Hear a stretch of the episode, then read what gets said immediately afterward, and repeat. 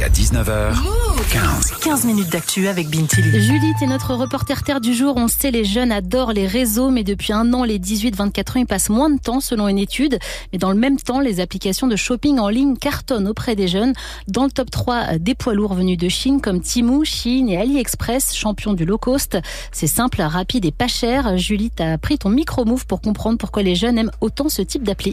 Oui, j'ai rencontré Keren, elle a 22 ans et elle passe beaucoup, beaucoup de temps sur Temu. C'est une application, il y a plein de petites conneries, mais euh, hyper pratique, tout est pas cher. Il y a tout ce qu'on veut, il y a euh, des jouets pour les enfants, comme euh, des draps, des décorations de maison, il y a tout et c'est hyper pas cher. Et c'est sympa, en plus il y a des bons commentaires, ça livre rapidement. J'aime bien tous les soirs avant de dormir, je me mets, je rajoute des petits trucs dans mon panier, après je les commande quand, quand je suis ok quoi.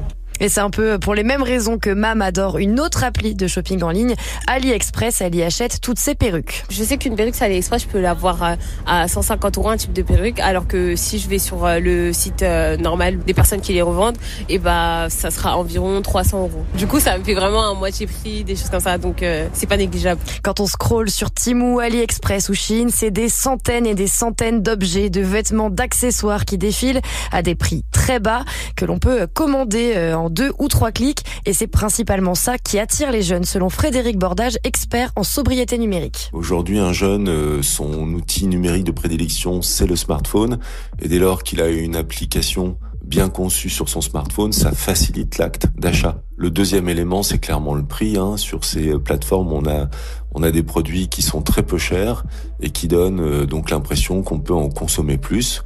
Euh, et de fait, euh, les, les jeunes en consomment plus. Julie, comment on explique que ça marche autant? Parce que certaines applis font tout pour fidéliser les jeunes utilisateurs, quitte à utiliser des techniques parfois dangereuses d'un point de vue psychologique. Ces, ces applis vont utiliser un processus qu'on appelle la gamification.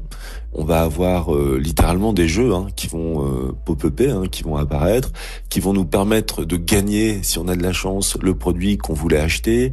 Il y a, il y a vraiment un travail très important qui est fait pour rendre addictif le magasin en ligne dans lequel on va consommer. Valentine a 18 ans, elle n'utilise pas ce type d'application parce qu'elle est contre la surconsommation, mais elle a beaucoup d'amis qui sont dessus quotidiennement. Pour celui qui n'a pas, qui n'a pas conscience des, des résultats, de, des conséquences de tout ça, je pense que oui, on peut facilement devenir... Euh, quand on sait pas ce qui se passe derrière, on peut facilement tomber dedans. Ouais. Bah, c'est simple, c'est facile, c'est pas cher, c'est beau, il y en a plein, mais c'est génial en soi.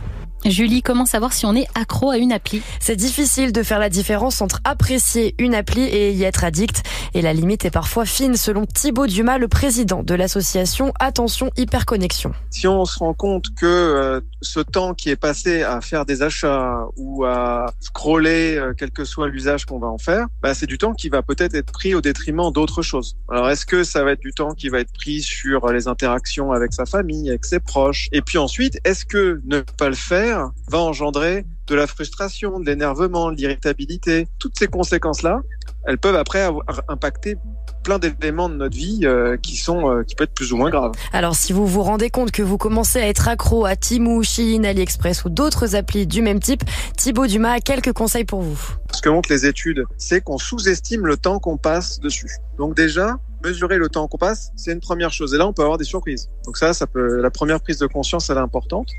Ensuite, bah, de se dire, c'est moi qui contrôle, c'est moi qui décide. Et je décide du temps que je veux passer. C'est-à-dire que si j'ai envie de passer 10 minutes parce que j'aime ça, bah je lance un chronomètre et je passe 10 minutes. Data.ai qui a mené l'étude sur le sujet estime que le nombre de téléchargements d'appli shopping pourrait encore augmenter de 13% en France d'ici à 2024. Merci beaucoup Julie.